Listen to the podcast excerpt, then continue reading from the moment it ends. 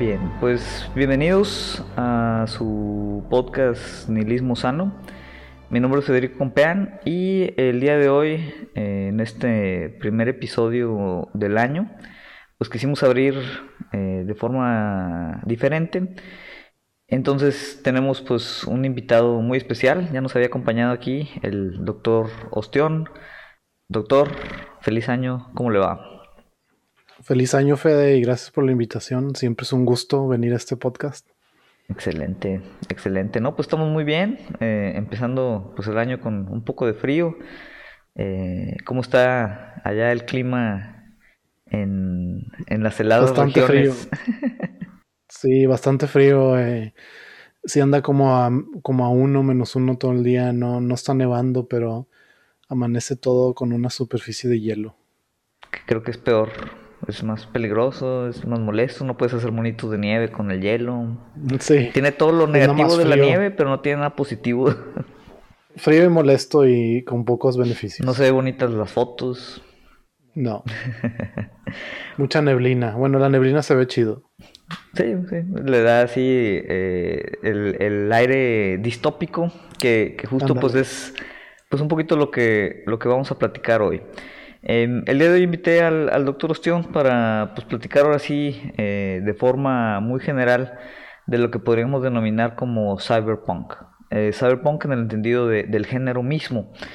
Eh, ahorita vamos a explicar un poquito bueno, el, género, qué, implica, de dónde surge, qué características tiene. Y mm, la, inspiración de, hablar de este tema, obviamente hay influencia sobre pues, el reciente lanzamiento del juego eh, Cyberpunk 2077, este juego muy anticipado, muy popular, eh, ahora muy controversial. Em, yo, que soy, digamos, entusiasta, ¿no? Como también el doctor cuestión de los videojuegos, pues lo tenía ahí un poquito en la mira, pero eh, pues prácticamente llamó mucho mi atención hasta ahorita que pues tuvo toda una controversia sobre, pues, es, es un juego que se lanzó, tenía creo que 8 años en teoría en desarrollo, eh, estaba lleno de, de, glitches, de bugs, de errores y, al final se antoja como un juego incompleto. Pero bueno, digo, no, no vamos a hablar aquí de, de, la condición del juego mismo, pero sí hablar un poquito de, bueno, ¿por qué estamos viendo un juego de Cyberpunk que se llama Cyberpunk 2077? Eh, pero bueno, ahorita en esta década de 2020-2021, ¿de dónde surge? ¿no? Eh, y cómo se origina eh, este género eh, llamado cyberpunk. Entonces, a, manera de introducción, antes de empezar un poquito la discusión, em, pues bueno, cyberpunk es, es, es, un género, eh, vamos a llamarle, empezó como género literario, pero obviamente em, se empezó a expandir en, en, tema de cine, en tema de, de arte, este, en general, ¿no? Como, como pues una estética muy característica. Eh, esto empezó por ahí en los, en los 80s. Hay, obviamente, algunos autores eh, emblemáticos del cyberpunk. Uno de ellos es, William Gibson, con, su novela Neuromancer y otras, otras similares. Eh, algunos atribuyen también a Philip K. Dick, que es un, autor muy famoso de ciencia ficción, como de los, si no cyberpunk tal cual, pues de los precursores, ¿no? Digamos con la ciencia ficción que pues es un género también que, venía ya arrastrando mucha fuerza desde los, los 50, los 60, los, los 70. Y, y en los 80 pues empieza a consolidar como este tipo de, estética. Y obviamente hay muchas, muchos ejemplos, muchas obras, ahorita podemos platicar algunas aquí con el doctor Ostión, pero yo creo que una de las más em, emblemáticas o al menos de las más populares pues es la película de, de Blade Runner, la original, ¿no? Porque también sabemos que, que hubo una, una de Blade Runner reciente, pero la de Blade Runner con Harrison Ford, este, originalmente, pues es, como la que le da la, la, la esencia ahí al, al, cyberpunk. No sé, por ejemplo, doctor Stone, si, si tú tuviste la oportunidad de, de, ver en su momento la de Blade Runner, la, la original, nos puedes comentar con, bueno, eh, de qué trata, qué, eh, cómo, la, la, observas tú, ¿no? Em, bueno, no lo vi en su tiempo porque creo que estaba muy chico para ver la película. Me acuerdo también que tenía el juego de Game Boy de Blade Runner, no sabía qué estaba pasando. Pero Blade Runner en sí, si recuerdo bien la el trama, es, se trata de un policía que está asignado a, matar a, un, creo que en este caso es un androide, no un cyborg. Y, en el futuro distópico, pues él vive como que la vida de policía tipo policía de Nueva York, ¿no? Él, se, él vive con la, con la gente del bajo mundo. Y él tiene pues asignado matar a este tipo de android, que al, parecer es algo natural, como que los androides o cyborgs que se que como que se descomponen. No, que se descomponen y están ya como medio rebeldes él está asignado a, cazarlos. Y entonces en este mundo distópico, pues es, es como que la vida baja donde él vive. Y, pues los androides, eh, en este caso, son de una mega corporación que, los crea y, los programa y es probablemente el que está intentando controlar que, que, no se vuelvan medio como que locos. Y pues ahí se resuelve toda la trama, pasa todo, muchas discusiones existenciales muy interesantes de, un poco como que qué soy yo el androide y quién eres tú el humano. Eh, eh, y, siento que es el tipo de temática eh, en, el, mundo cyberpunk, ¿no? De como, como si aún somos humanos y estamos como modificados por tecnología, ¿qué, qué significa para eso y para la sociedad? Correcto. De, de hecho, es interesante porque eh, como dato curioso, ¿no? Eh, obviamente Blade Runner y, por ejemplo este libro, el de Neuromancer de William Gibson, salen más o menos por los mismos años. Y eh, platicaba William Gibson en una entrevista que él, fue a ver Blade Runner en el cine cuando ya tenía prácticamente más de la tercera o, casi la mitad del libro escrito, ¿no? sale, Neuromancer sale después de Blade Runner. Y dice que cuando él fue a ver la película, medio entró en crisis porque básicamente la la estética, el, ambiente, como que todo el, el, setting ¿no? de, la película, pues era tal cual el de su novela, ¿no? Eh, o era muy similar. Entonces dijo, no, hombre, van a decir que me copié todo de Blade Runner, este, que, todo es exactamente igual. Eh, y es interesante eso porque significaba que en, en, ese entonces, no en los ochentas, principios de los ochentas, pues ya había entonces como cierta... Mm, eh, había algo, digamos, en el aire, ¿no? Ahí con respecto a los artistas, a los teóricos, eh, que empezaban a compartir ciertas nociones de cómo se vería el, futuro. Y, yo creo que eso es, eso es eh, una característica importante de Cyberpunk, porque hay que recordar que tú ves ahorita Blade Runner, tanto la nueva como la vieja, pero la, vieja especialmente, y, muestra, pues obviamente, una visión del futuro. Como dices, una visión distópica, medio eh, deprimente. Mm, se caracteriza mucho obviamente por este, eh, es un mundo donde las corporaciones tienen, eh, pues digamos, un, control casi total, superior al de los gobiernos. y el principal elemento con el que puede resumir muy bien las características de Cyberpunk es, es el de alta tecnología y baja vida, ¿no? High tech, low life. Que dices, oye, hay, hay, una gran cantidad de avances tecnológicos, como los, los androides mismos, eh, implantes cibernéticos, eh, el tema obviamente de las eh, la, virtualidad, etcétera, etcétera, pero se refleja como quiera en una ciudad, ¿no? Y es el caso de, Blade Runner, en donde pues sigue habiendo pues, corrupción, este, gente en, en los bordes de las marginalidades, eh, grupos oprimidos, eh, temas de, exceso de drogas, ¿no? que también eran, empezaban a surgir mucho en los ochentas. Entonces es como que una realidad así, pues muy, muy dura, ¿no? muy, muy abrasiva, pero obviamente eh, envuelta en una, en una gran cantidad de tecnología. Y, algo interesante, y, quisiera ver ahí, hostia, por ejemplo, cómo lo ves tú, es que, pues esta es una visión de futuro, todavía estamos hablando de los ochentas, donde se veían muchas cosas que en los 80 obviamente no existían. ¿no? O sea, por ejemplo, el Internet todavía no era una realidad en, los 80 Entonces es interesante como que este vistazo al futuro. Y esto que vemos que al mismo tiempo empiezan a surgir, ¿no? Eh, Blade Runner y, Neuromancer son ejemplos, pero que en paralelo empiezan a surgir visiones muy similares eh, de cómo se vería el futuro. Em, no sé ahí, eh, por ejemplo, eso, eso cómo lo, lo explicarías tú. Eh, sí hay un punto que, que, que estabas hablando un poco, que es cuál es parte del cyberpunk, especialmente ahorita eh, en nuestra actualidad, es la, estética, ¿no? Y de cierta manera la estética es como un mundo paralelo al que, no existe, eh, en el que no existimos nosotros. Es un mundo donde las personas de los ochentas imaginaron cómo sería el futuro. Entonces está envuelta la estética de Cyberpunk en la estética de los 80s. Y eso es parte de, lo, cuando, cuando tú piensas en Cyberpunk, lo que se te viene a la mente como, como mucho neón, que ya no es tan, no, no, es tan común ahorita ver neón en las calles. Mucho neón, mucha tecnología, de cierta forma hasta tecnología que no se parece a la tecnología que tenemos nosotros, ¿no? Como un poco tecnología baja, tipo, tipo, tipo como a veces Star Wars tiene como que tecnología de, de, vida baja. Correcto. Eh, entonces como que una estética muy diferente. Eh, pero, pero también Cyberpunk no se quedó en los 80s tampoco, ¿no? Empezó a haber literatura que empezó a salir en los 90s, películas que salieron en los 90s como The Matrix. Entonces como que esas visiones similares eh, como que se informaron de lo que ocurría en, la realidad, de, que el Internet empezó a ser algo parte de nuestras vidas y empezó a cambiar lo que, lo que era cyberpunk de los, de los 80s. Correcto. Sí, como tú dices, es, obviamente un, género que surge en los 80s, pero continúa evolucionando. Eh, para dar algunos más ejemplos, bueno, en, eh, previo a, los 80, por ejemplo, el, cómic de Josh Dredd, ¿no? Eh, por ahí del 77, es también eh, muy característico de Cyberpunk. Después, en los 90, surge obviamente una película con Sylvester Stallone muy famosa, que se toma obviamente sus atribuciones ahí artísticas.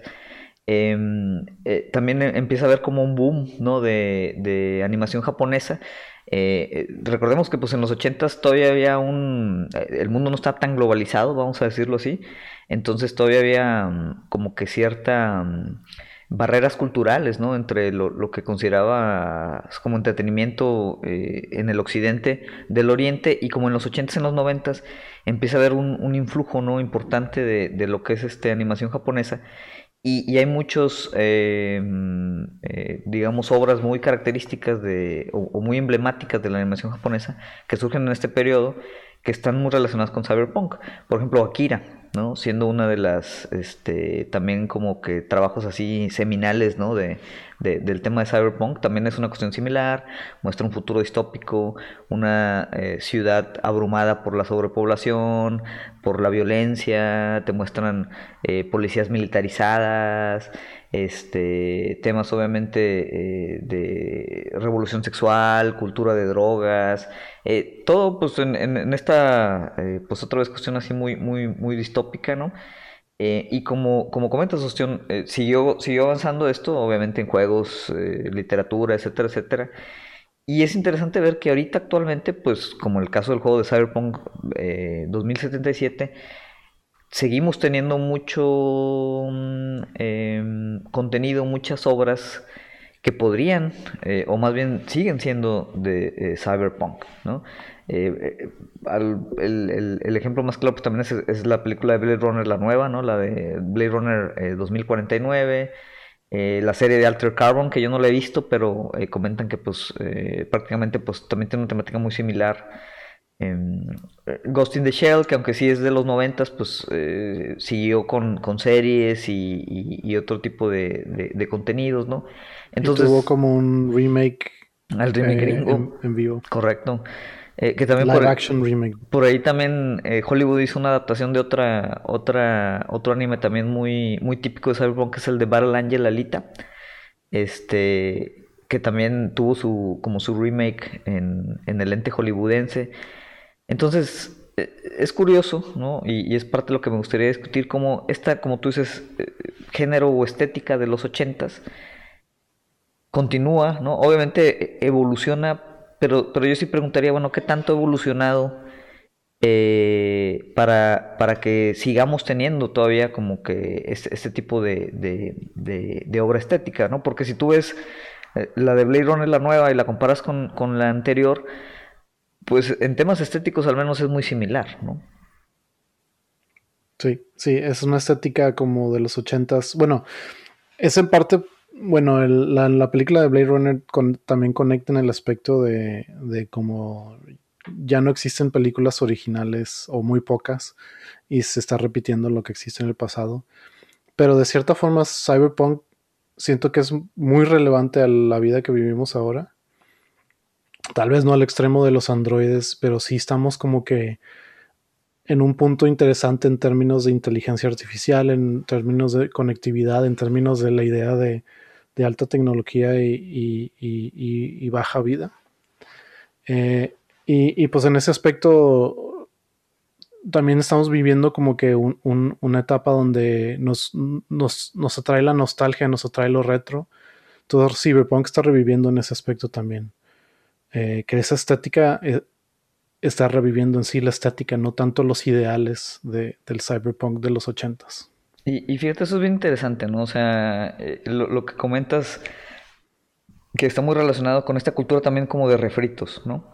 Eh, otra, por ejemplo, y, para tratar de ejemplificarlo, en la película esta de Ray Player One, que, de hecho la platicábamos hace, hace algunos meses, ¿no? En el podcast ahí de, de Juli, donde hablan de películas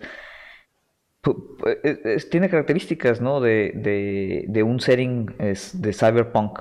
Eh, sin embargo, es pues como un, setting que más que ser como esa esencia cyberpunk de los ochentas, pues es ya más como un, tema de, de, retrofuturismo, ¿no? Es decir, el, el cyberpunk en los ochentas, como tú dices, estaba interpretando o visualizando un futuro que todavía no llegaba, con tecnología que todavía no existía, con ciertas visiones de cosas que apenas iban a pasar.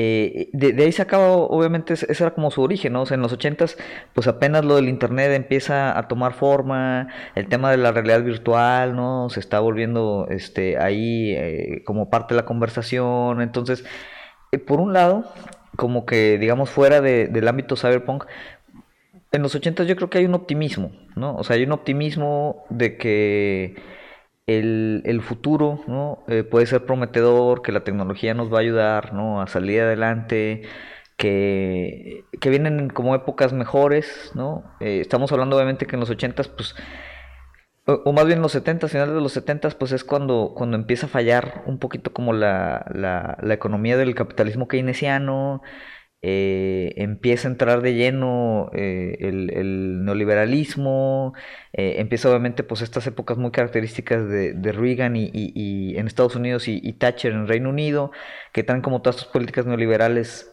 piloteadas obviamente en Chile, entonces empieza a haber pues ciertos elementos que por un lado tienes como que este optimismo del futuro, y por otro lado tienes como que esta visión eh, medio descorazonadora del presente. Y, yo creo que eso es lo que se refleja en, de donde surge Cyberpunk. Cyberpunk, eh, comentaban por ahí algunos teóricos que es pues como una visión crítica del futuro en, los ochentas para analizar el presente. ¿no? Ese, era como que el, el rol del Cyberpunk. Y ahora como tú dices, bueno, ¿cuál es el rol de Cyberpunk ahorita cuando realmente Cyberpunk habla de un futuro que, digamos es como un futuro pasado? ¿no? Sé cómo explicarlo. O sea, el, retrofuturismo, ¿no? Sí, es un, es un futuro que, no existió exactamente como lo imaginaron. Eh, pero también creo que, creo que quería agarrar otro tema tal vez un poco diferente de por qué es un futuro que no, existe o, que ha cambiado. Eh, y creo que está en la idea del punk, o sea, la parte punk de cyberpunk. Eh, está, está conectado a lo que decías del neoliberalismo, de, Thatcher, de Reagan. Eh, y el punk en sí fue una respuesta a ese mismo neoliberalismo. Y el, punk, la idea del punk es ser no conforme, ser anticorporativo, como un poco de do it yourself, haz todo tú mismo. O sea, ahí vienen las ideas de cómo modificarte tú tecnológicamente, anticonsumo. Entonces, eh, creo que así como el punk en sí, como género musical y de idealismo, se ha como, como perdido, se ha, ¿cómo decirlo? Ya no es tan duro como, como lo era antes, pensando especialmente con lo que salió de los Dead Kennedys diciendo no sé qué, de que gracias Mitt Romney. Ah, sí. Eh, o sea, pero siento que eso como que, eso te enseña un poco qué le está pasando a esa rebeldía, ¿no? La rebeldía del cyberpunk ahora, eh, siento que se ha perdido. Sí, sí, no, tienes razón, no, es un punto muy interesante y, y sí, sí, yo creo que sí está relacionado mucho con esa parte del retrofuturismo, porque como dices, y otra vez, ¿no? Es, entender, y, por eso yo creo que es interesante, ¿no? Analizar el, tema de los géneros y dónde surgen y cómo surgen, ¿no? Decir, bueno, otra vez, el cyberpunk en, los ochentas no es simplemente eh, una continuación de, la ciencia ficción, eh, sino que se nutre de, los conflictos, ¿no? Que, esos autores tienen en ese momento. Y como tú dices, ahí, ahí, de ahí viene el punk. O sea, es, era como un una crítica ¿no? Eh, a, esa actualidad. Y era muy, eh, y eso es bien importante, el, cyberpunk de los 80 era explícitamente político. Es decir, tú ves Blade Runner y, como dices, pues tiene, tiene ciertas nociones existenciales muy fuertes, ¿no? ese, es un tema, ¿no? La, la, parte existencial, pero es una parte existencial que no está desligada, ¿no? Obviamente de, de la política de la vida diaria, ¿no? En este caso de la vida de la ciudad, del poder de las corporaciones, de, todo eso que pues en ese momento se veía como, como un riesgo.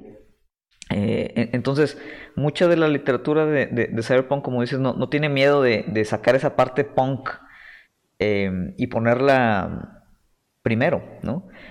Y, y, al contrario, si tú tomas, por ejemplo, esa de Ready Player One, eh, o incluso el juego de Cyberpunk 2077, eh, pues realmente, o sea, eso, eso está ahí, pero está ahí como, como de adorno, vamos a decirlo, ¿no? Este, o sea, en Ready Player One, si tú me dices si hay ahí alguna crítica política de algún tipo, pues yo no podría encontrar ninguna, ¿no? Es, realmente nada más como un, de que vamos a recordar cuando sí había una crítica política, ¿no? Es como un rebelde, pero un rebelde marca Disney, no un rebelde punk. Eh, exactamente, exactamente. Que, que digo, ahí como dato curioso, ¿no? Este, en, en ese advenimiento de, de, los trabajos de Cyberpunk, Tron de Disney también fue uno de, los precursores, aunque fue una película que tuvo muy, muy, poco éxito en, en su momento, la, la, original, y aunque obviamente tenía muchas de las cuestiones, este, pues, digamos, de, de Disney, eh, pues como quiera ayudó ahí a, plantear eh, algunas nociones interesantes del género, ¿no? Pero, pero sí, eh, eh, o sea, yo creo que ahí hay un, un punto clave, ¿no? de esa brecha entre pues el cyberpunk original y el, cyberpunk actual. Em, importante notar, ¿no? Que obviamente el, cyberpunk en los 80s, por lo mismo que tenía este contenido político importante, eh, empezó a cimentar un poquito el tema de, también la ficción como, teoría cultural, teoría social, y, de los análisis eh, o de las ideas que surgen de, estos trabajos de cyberpunk, pues muchos teóricos, filósofos intelectuales también empezaron a, sacar obra importante, ¿no? Em, eh, uno de, los, digamos, más famosos en ese sentido, pues es eh, por Aymar Fisher, que también habla de retrofuturismo, ahorita igual platicamos un poquito de eso. Nick Land, que eran también como colegas, pero Nick Land eh, se vuelve un, uno de los principales autores de lo que actualmente se conoce como la neoreacción, que es como que eh, toma toda esta parte distópica, pero la, la, coloca como un proyecto negativo, ¿no? de, de histórico continuo, ¿no? Eh, Donna Haraway, ¿no? Eh, una, teórica feminista también muy, muy influyente, eh, contemporánea, que habla también por ahí del manifiesto cyborg, que ahorita es, algo también lo de los androides, los cyborg, que, que este, sería bueno, sería platicar. Entonces, el, el, cyberpunk en su raíz tiene ciertas características interesantes que ayudan a construir como esta especie de teoría crítica y cultural. Y el contraste obviamente es que el cyberpunk actual como que tiene todavía eso ahí enterrado, pero ya no lo, no lo explota o no lo, no lo menciona más que pues eso, como, como parte de, o sea, un nivel muy superficial, muy, muy estético, ¿no? Em, y, yo creo que tal vez hay temas que podríamos tomar del cyberpunk más punk, ¿no? Y, y que serían relevantes ahorita. Tú hablabas, por ejemplo, o, platicábamos eh, ahí de todo ese tema de que bueno, ahorita no estamos en, un nivel donde seamos cyborgs o, hay androides, pero creo que tú quieres explorar algo de, esa condición, ¿no? De, de, los cyborgs. Sí, eh, creo que es como si hablamos de, intentar comparar nuestro, nuestro mundo contra el, futuro en el que se, en el futuro del cyberpunk, o sea, lo que pensaban en los 80s y 90s, la verdad sí hay muchas conexiones. El que más me causa problemas es el cyborg, o sea, que no se realizó eh, en sí eh, que nosotros los humanos nos estemos modificando como tecnológicamente como cyborgs. Y de hecho hay una respuesta al cyberpunk para eso que se me hace más realista, que creo que se llama el biopunk, que es donde nos estamos modificando más como genéticamente, que es ahorita ya más realista eh, los, los, cambios genéticos. Pero bueno, regresando más a, a lo de los cyborgs, eh, creo que es lo que como que no se realizó, como que la, para mí es la idea de que el hardware, o sea, todo, todo lo físico como una mano, una mano, una mano robot o una computadora, eh, el hardware es mucho más difícil de realizar que el software. Entonces siento yo que lo que se ha realizado es el control corporativo eh, a través del, Internet. O sea, como que pocas corporaciones grandes están controlando nuestras vidas cibernéticas, por así decirlo. Y no tanto que, hemos realizado lo que es un cyborg. Pero bueno, si hay unos elementos de cyborg con la idea de que con nuestros celulares, con los relojes, eh, los, como se llaman en inglés, los wearables. Ya estamos conectados eh, todo el día prácticamente al Internet. Entonces ahí sí está como que la barrera entre si ya estamos teniendo un elemento de como cyborg, que es como un humano eh, mejorado por la tecnología o modificado, porque no siempre son mejoras, modificado por la tecnología, eh, y, para mí ese es como el, como el retrofuturismo. Y de hecho, si lo ves así, con la idea de que es un retrofuturismo, es lo, es lo más diferente que se vea a nuestro mundo moderno. Que especialmente en el anime, con, donde, en, general se exagera mucho el, lo robótico, ¿no? Eh, es lo que no se realizó, pero muchas de las consecuencias no necesitan de que seamos cyborgs para, para, para como vivir las consecuencias de, del, cyberpunk distópico.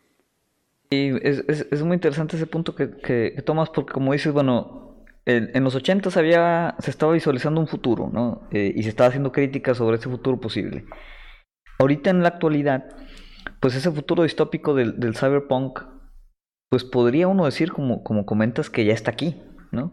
O sea, yo creo que ahorita es una realidad que, que tenemos o estamos viviendo en un mundo de muy alta tecnología, con todavía condiciones eh, muy precarias para, para, buena parte de la población. ¿no? O sea, el, tema de high-tech, low-life, yo creo que sí alcanza a describir el presente. Lo que hace que el cyberpunk actualmente, pues por, lo mismo sea un poquito medio irónico, medio, medio raro, ¿no?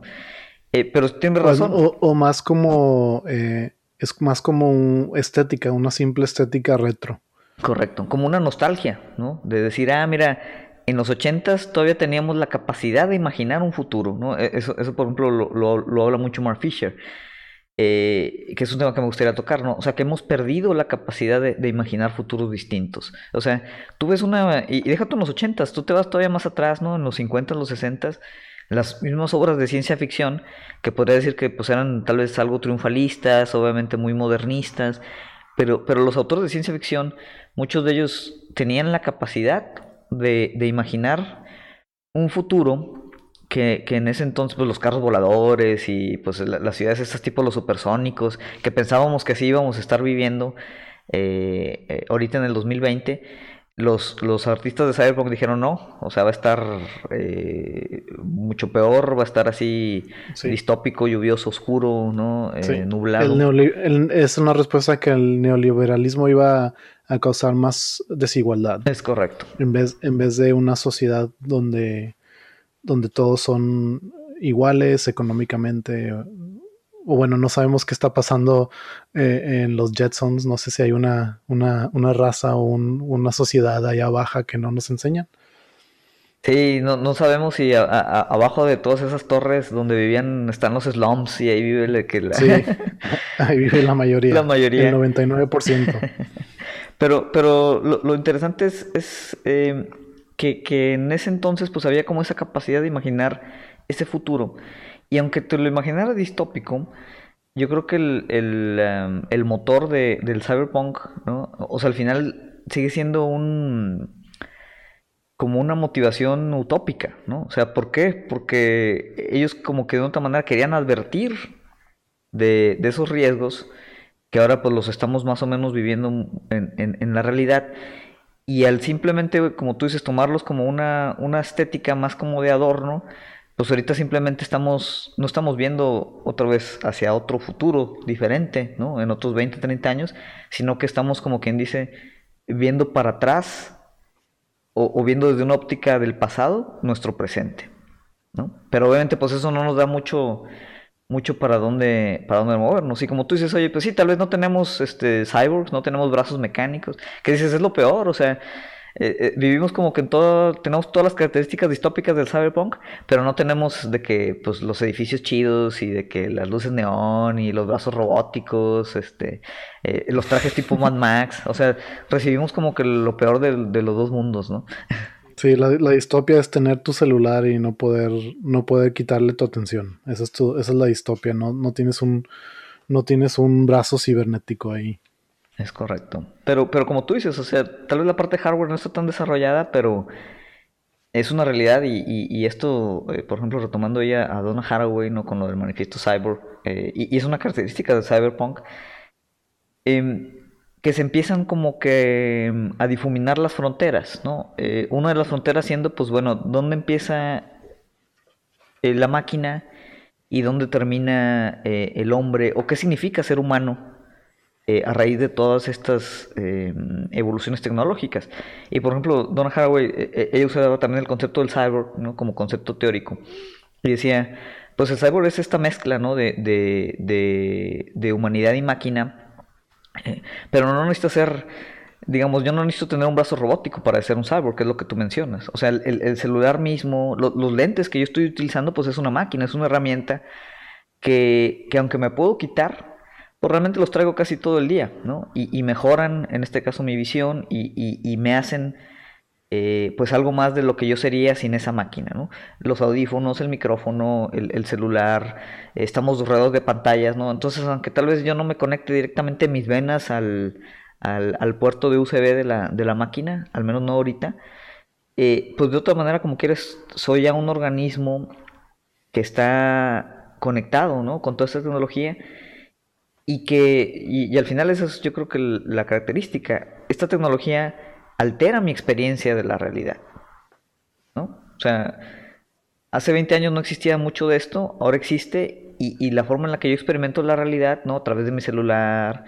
con el Twitter, con el Facebook, pues no es la misma como la experimentaba la gente hace 30, 40 años. Entonces, sí tenemos algo de cyborg, pero, pero como, como decíamos, este, pues como que un poquito más, más sutil, ¿no?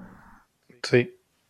Y, de lo que decías también quería hacer como hincapié a, a, que aunque vivimos nuestras vidas físicas, podemos vivir otras vidas en el Internet, ¿no? Y, y, como dices, eh, la tecnología altera nuestra realidad, pues es lo que vivimos ahora, ¿no? Las discusiones políticas, de la verdad, de todo está ocurriendo no persona a persona, sino en, el mundo del Internet, en el mundo controlado por, megacorporaciones como, como las que conocemos de, social media. De hecho, ahorita tal cual hay, un debate muy interesante, lo compartías por ahí en la mañana. Para los que no estén así tan informados, pues bueno, ya hubo todo este desorden ahí en el Capitolio, ¿no? Con Trump.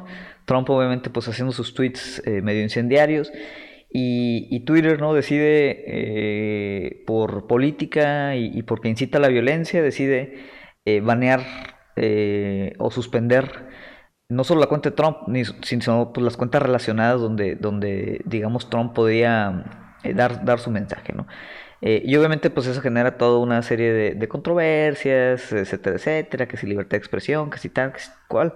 Y dices, no, no, o sea, no se está violando la libertad de expresión porque no es el gobierno, ¿no? El, el, que, el que está censurando a, Trump, es una empresa privada y, y, si tú, o sea, si la empresa privada tiene unos términos de servicio y no cumples, pues está en todo su derecho de, de bloquearte, vamos a decirlo así. Em, y y bueno, ese es un tema. Pero aparte, ¿no? Resulta que muchos de los seguidores de Trump migraron a otra red social que se llama Parler, ¿no? Este, que es como un Twitter, pero vamos a decir como, pues se volvió, no sé si por diseño o por la misma naturaleza, pues se volvió como este Twitter de, ultraderecha, ¿no? Em, y se migraron allá y allá pues iban a tener su foro de, expresión. Y resulta, ¿no? Que estas grandes corporaciones que básicamente controlan el Internet, ¿no? Que son Amazon, eh, Google, Apple, deciden quitar a Parler de sus, de sus tiendas de, aplicaciones y Amazon incluso, que eh, tiene todo su servicio de hosting, decide negarle los, servicios de la nube eh, a, esta aplicación, eh, haciendo prácticamente que pues, la, aplicación no pueda operar, al menos ahorita, ¿no? Digo, Amazon no es el único proveedor, obviamente, de, servicios de la nube, pero pues es, es de los principales, ¿no? Entonces eso trae un debate muy interesante, ¿no? Que ahí compartías, Ostión como tú dices, sobre ese poder que tienen las corporaciones, que aunque dices, y, bajo la premisa de que son corporaciones y son entes privadas, dice, pues es que como son privadas ellas pueden hacer lo que quieran con sus plataformas. Pero ¿qué pasa cuando su poder y sus plataformas son tan grandes que prácticamente controlan el Internet? ¿No? Algo que en teoría, pues, también eh, en, los ochentas, pues se veía como que una posibilidad de quiebre, de, algo totalmente libre, fragmentado, descentralizado. Y ahorita, pues realmente el Internet está controlado por, por tres, cuatro megacorporaciones, ¿no? Y creo que es parte de por qué el cyberpunk se ha perdido un poco, porque eh, creo que el cyberpunk siempre tenía como un énfasis a la individualidad eh, yo como individuo soy un tipo, un tipo como un hacker o, soy una persona que como que es un poco rebelde contra las megacorporaciones. Eh, y, así inició el Internet de cierta forma. Eran personas con ideales, con ideas de cómo iba a ser el futuro, construyendo el Internet, en muchos casos como nuestros temas del Internet libre, el, software libre, y, y, eso se ha ha vuelto, como el Cyberpunk siempre nos advirtió, a que las megacorporaciones iban a comerse todo eso y, iban a tener, estar en una posición donde controlan la mayoría del Internet. Existe el Internet libre por ahora, pero obviamente la, mayor parte de la gente, incluso creo que he leído de, eh, eh, en artículos que en, en, lugares donde, donde la gente no tiene mucho dinero, no sé cuál, no sé exactamente dónde, pero digamos un país de África, eh, los celulares vienen con, el, con Facebook eh, preinstalado, ¿no? Entonces tú, tú crees que el Internet es Facebook. O sea, para ti el Internet y estar conectado es Facebook o, una compañía de este tipo. Entonces sí, sí tienen un control muy fuerte, aunque, aunque sí hay maneras de ser libre. Y, y, la discusión decía, si, si a ti te están eh, si a ti te están censurando de Facebook, de Twitter, pues sí, sí hay un espacio, sí hay un espacio donde tú puedes poner tus opiniones, no, estás, no te están corriendo completamente el Internet.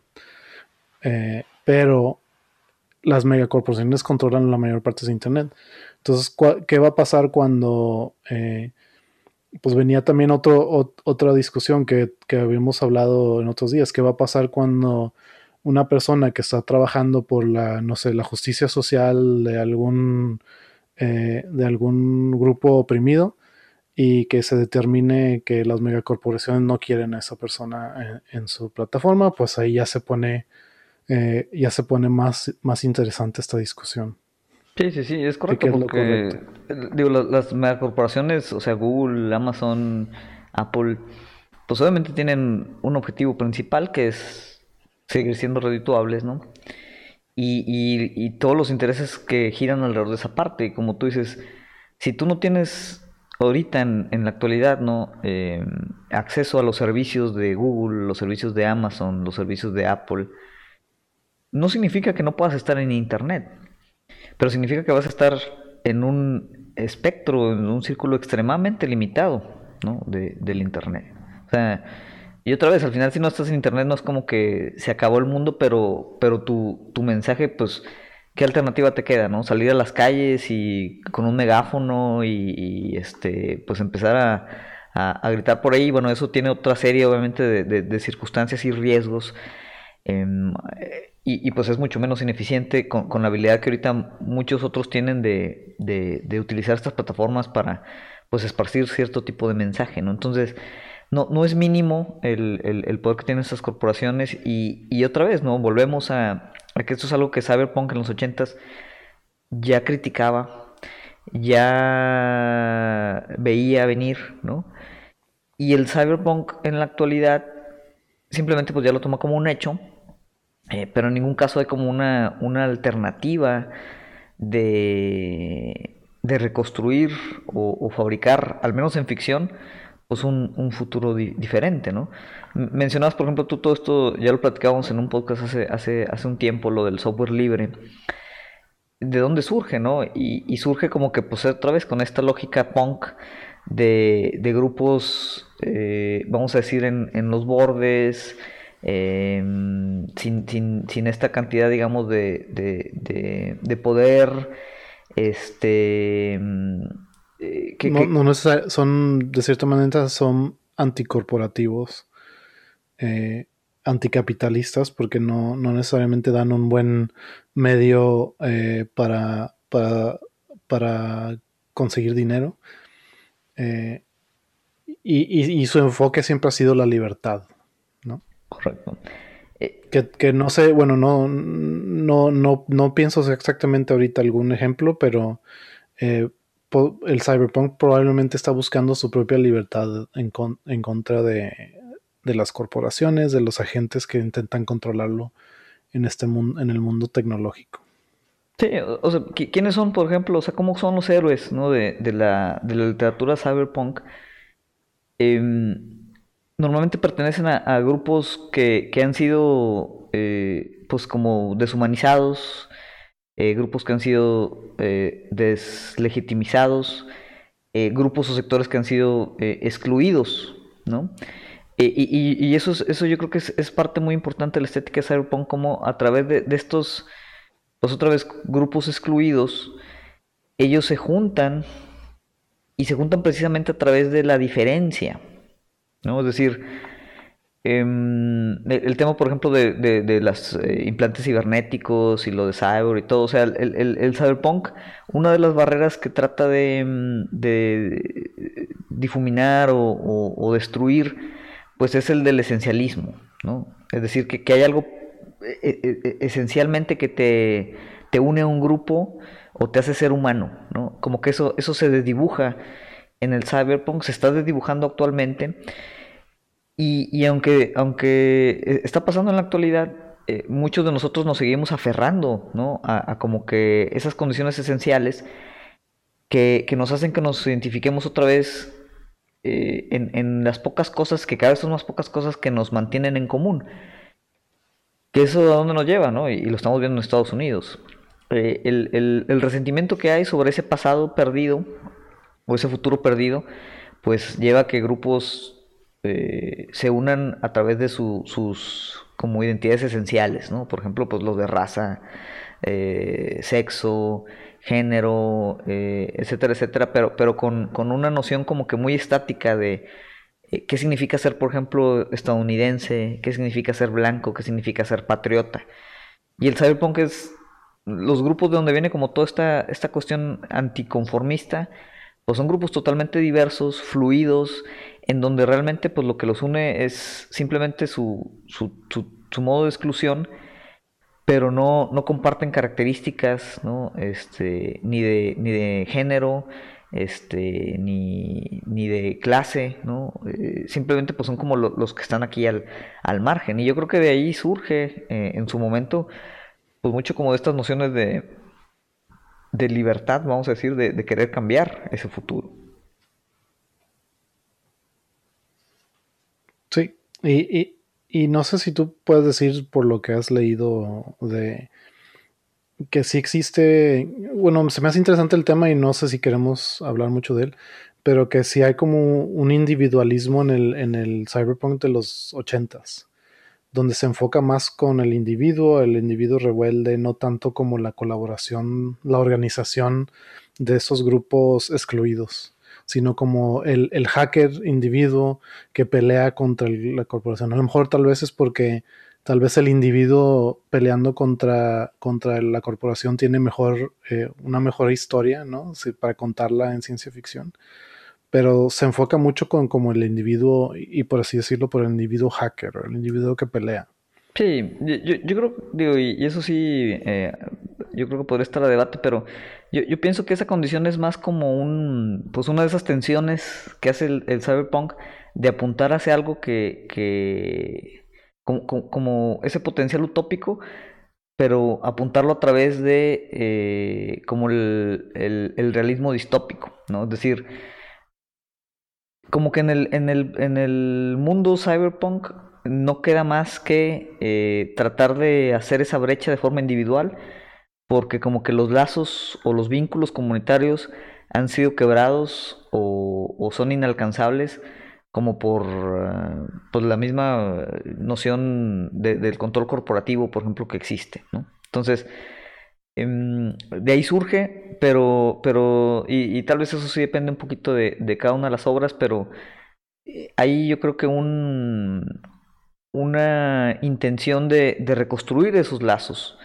Otra vez, eh, al menos en, en, como que estos grupos excluidos, que son como pues la parte, mm, digamos, fea, ¿no? De, estas eh, ciudades eh, colosales, modernas, neón, que si las ves de lejos se ven muy impresionantes y, y al final, pues ya cuando estás ahí, ¿no? En, en, en esas ciudades, en esas calles, pues te das cuenta que, hay una gran cantidad de, gente que está excluida de, de pues esos, esos penthouse, esos edificios, esa tecnología. Y ahí está, ¿no? Los callejones con, la gente eh, drogadicta, la gente sin, sin casa, este, la gente pues otra vez teniendo que... Eh, y eso, es muy característico en, la estética de Cyberpunk, que hay toda una serie de, de economía eh, referente pues al crimen, ¿no?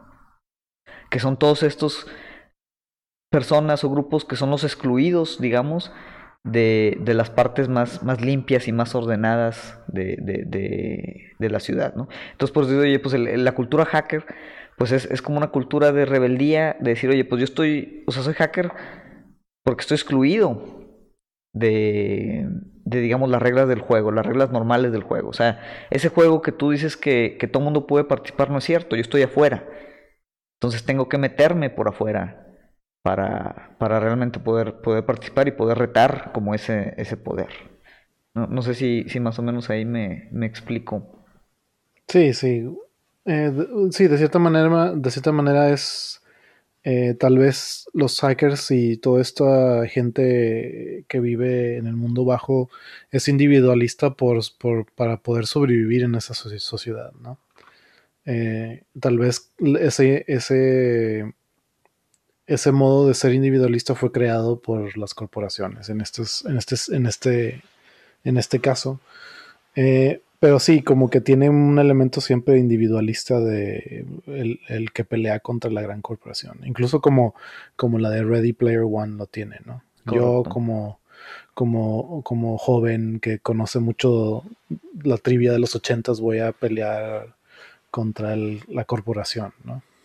Y, en ese sentido irónico, yo creo que Ready Player One, o sea, solito se, se expone como una burla, vamos a decir, de, de, del Cyberpunk original porque, eh, digo, espero la hayan visto, si no, pues digo, vienen algunos spoilers, digo, no es una película así extremadamente crítica si no la han visto, pero eh, eh, al, final, ¿qué es lo que pasa? ¿Quién, quién, quién es el que gana? Como ustedes gana un individuo, ¿no? ¿Y cuál es el gran logro de ese individuo? Además de tener todo este conocimiento absurdo de, de trivia ochentera, ese lo pone en una posición en la que él se vuelve el dueño de la gran corporación que determina cómo vive la gente. O sea, la gran liberación del cyberpunk eh, actual reside en, que nosotros esperemos la benevolencia del poder corporativo. ¿no? A través de esa individualidad. O sea, no, hay, no hay ni una liberación, no hay ni un futuro distinto, no hay ninguna reconfiguración social, ¿no? es simplemente como que de las migajas que estamos consumiendo que sean un poquito más. ¿no? Y, en ese sentido, y, yo creo que con esto para tratar de, ir encaminando la, discusión como, como, a un cierre, eh, por ahí había escuchado la, frase de que, bueno, el, cyberpunk no es que siga vivo eh, actualmente, sino es más como si estuviera no muerto, ¿no? Como si fuera un zombie. Es decir, el cyberpunk de la actualidad es, como un zombie putrefacto de lo que representaba el cyberpunk eh, en los 80s, cuando sí tenía tal vez un, una intención, un vector político de, acción este, mucho, mucho más concreta. Y, con lo que me gustaría tratar de cerrar es decir, bueno, si el cyberpunk está no muerto, o, ahorita es como una, pues un fantasma, ¿no? De, de, lo que era antes, ¿qué podría seguir o, dónde podríamos explorar pues estas, estas nociones tal vez tanto, tanto estéticas como, como literarias o, políticas o teóricas, ¿no? De, futuros, futuros diferentes. Y, para ello, usted antes de, ver tú, qué opinas de esto, dónde podría ir, eh, pongo como ejemplo uno de los teóricos eh, eh, del posmodernismo ¿no? más, más influyentes, Frederick Jameson. Él habla de un concepto que le llama el mapa cognitivo. Y el mapa cognitivo se refería a que podamos nosotros dibujar como un mapa de, dónde estamos parados teórica, social e históricamente.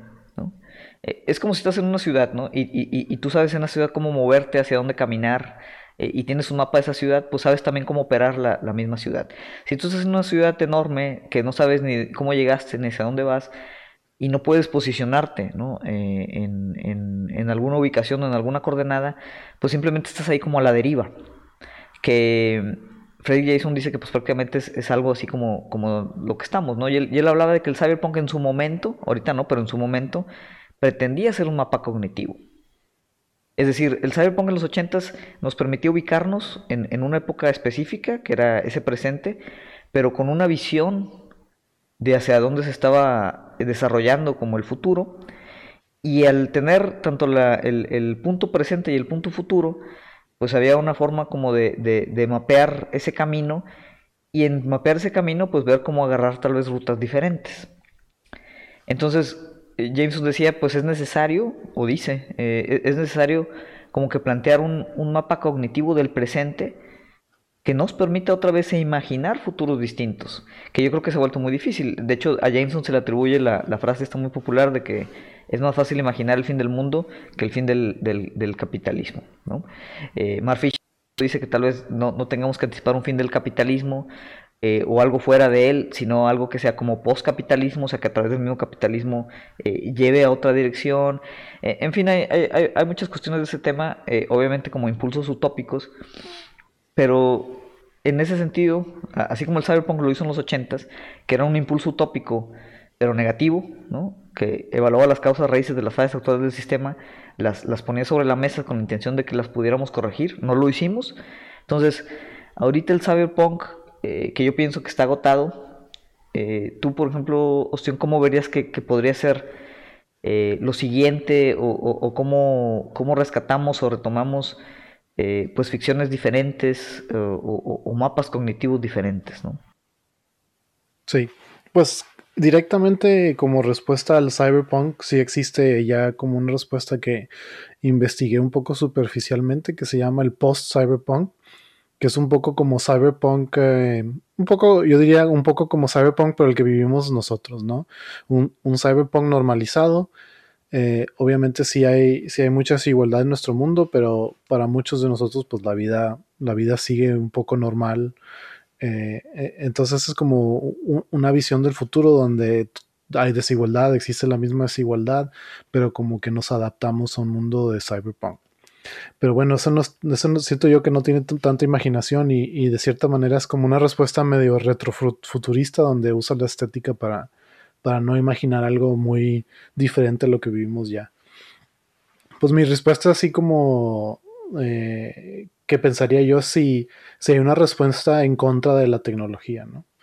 Que, haya un como pues como una respuesta y una pelea en contra de, que la tecnología empiece a, a ser parte de, demasiada de nuestras de demasiada parte de nuestra vida pero lo veo muy...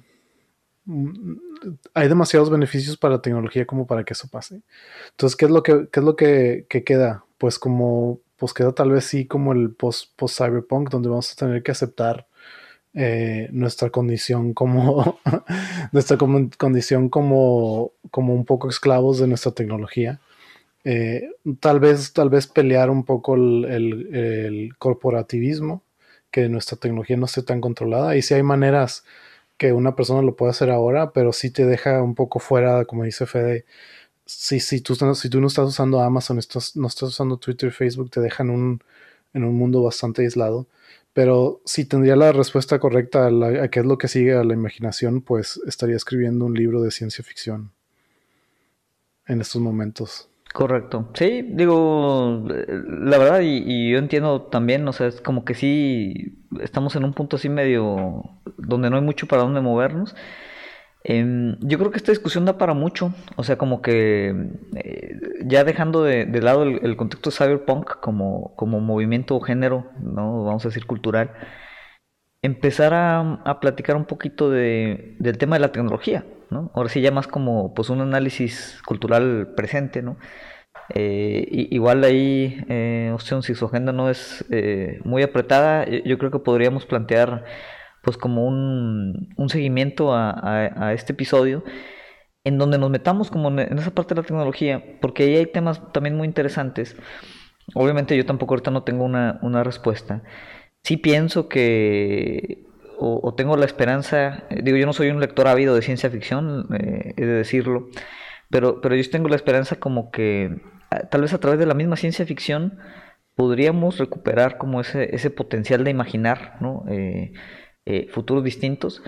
Y, y, cómo este potencial tecnológico que tenemos, cómo podría verse eh, si estuviera más al alcance o en el control de, todos.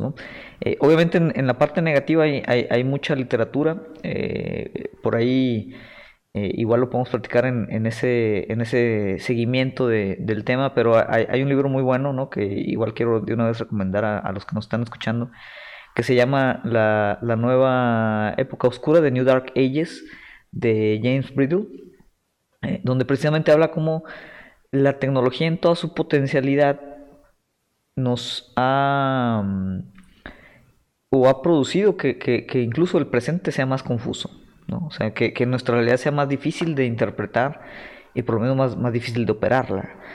Eh, de forma que la retórica, pues como triunfalista, que la tecnología siempre nos ayuda, em, a veces no es, no es tan simple, ¿no?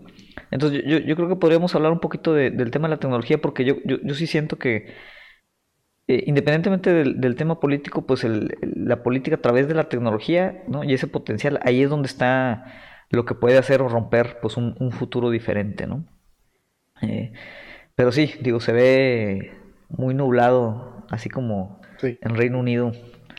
El, bueno, lo, lo, que sí quería decir, así como pro tecnología, es que así como, como por usando eh, la tecnología, la gente se organizó para atacar el, Capitolio, así también organiza grupos, eh, grupos que normalmente no podrían eh, juntarse, ¿no?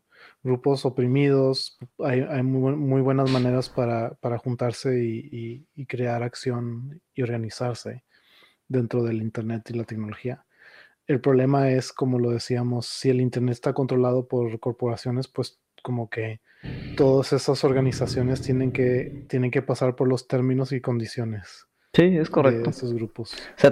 y si no puedes organizarte en una plataforma como Facebook, entonces ¿dónde te vas a organizar? Es correcto, o sea, te, van a dejar moverte ahí hasta que hasta que sea algo que ya no les interese que se mueva, ¿no? Sí.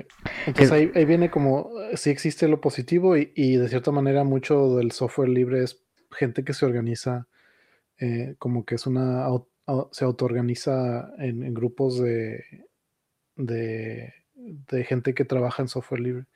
Entonces sí, sí, sí tiene positivos. La tecnología no solo es negativos, aunque, aunque la distopia nos ayuda a entender eh, qué es lo que viene, qué es lo malo que viene, qué es lo negativo, cuáles son los problemas. Empezar a pensar en eso.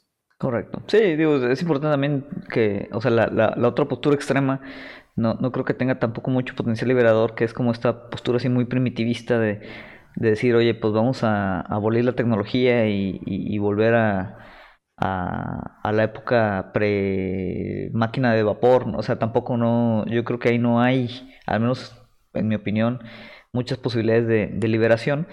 Eh, pero sí, o sea, la tecnología yo creo que es, es tiene, un potencial casi infinito. No es, como muchos piensan, un juego neutral. Em, pero sí, eh, ahorita es complicado tal vez visualizar, bueno, a partir de dónde puede surgir como una, una transformación que, eh, que tiene mucho que ver, yo creo que al final con el movimiento de software libre, o sea, esa es como un poquito la filosofía de liberación que, que habría que estar buscando. Eh, entonces yo creo que el concepto está ahí. Lo, lo interesante es, bueno, cómo llegas a esa, ¿no? También hay conceptos del Internet libre porque había muchos movimientos de controlar, eh, eh, empezar a controlar qué, páginas puedes consumir o cuántos datos de cada página puedes consumir. Se quería, era, en general algo así como eh, las compañías que te, que te, que te, con los que tú contratas al Internet querían controlar que Netflix consume mucho de, los datos. Entonces querían controlar a Netflix, pero tal vez se oye un poco como que, pues es lógico, porque el FX, pero, pero muchos, muchos grupos de, que protestaban contra esto protestaban en el caso de, no, el, Internet es libre, no puedes controlar una página sobre otra, eh, y si empiezas a hacer eso, ahora sí va a estar, o sea, ahora sí hasta el Internet no va a ser libre en sí. Sí, siento un presente. Libre, software libre conectados, pero también son como diferentes temas. Correcto. Sí, siento un presente eh, negativo, ¿no? En donde dices, bueno, puedes controlar esta página tal vez con una razón justificada, pero significa que puedes controlar todo lo demás también, ¿no? O sea, porque ya, ya sientas ese, ese antecedente, ¿no? Ya se aceptó eso. Correcto. Bien, bueno, no, pues yo creo que con esto eh, estaríamos cerrando. Eh, digo, yo, yo, creo que es una discusión muy interesante, vale la pena eh, continuarla. Em, pero bueno, por el momento yo creo que eh, cerraríamos aquí. Y pues nuevamente no agradecer, doctor Ustion, por eh, tu, participación. Muchas gracias. No, gracias. Em, y bueno, pues por mi parte sería todo. Les recuerdo, pues, eh, Nihilismo Sano, estamos en las principales plataformas de, de podcast, principalmente eh, pues en Spotify, pero también nos encontramos ahí en, en, iTunes, eh, en Google Podcast, en todas estas megacorporaciones de las que hablábamos, ahí es donde nos pueden escuchar. Eh, directamente obviamente en la, en la página de Nihilismo Sano y también nos pueden encontrar en Facebook también bajo, bajo ese nombre. Eh, entonces ahí... igualmente promoviendo ahí el podcast de Juli donde hablan de películas, que también está en todas esas plataformas y la, en la que también soy parte. Y Fede a veces es invitado y, y, se pone bueno cuando viene Fede. Es correcto, es, es nuestro podcast eh, hermano, eh, como ya habrán notado. Digo, normalmente aquí tenemos tanto Juli como a Dondi como aquí al doctor Ostión que pues son los autores intelectuales y materiales de, ese, ese, otro podcast, ¿no? También con mucha actividad. Julio, donde hablan de películas, también así lo buscan, así lo encuentran, así le dicen a Alexa eh, y, así, así lo van a, encontrar. A veces Alexa batalla para, para la parte de Juli, pero díganle, hablan de películas y ahí sale. En fin, bueno, muchas gracias a todos. Eh, nos vemos la próxima semana. Gracias.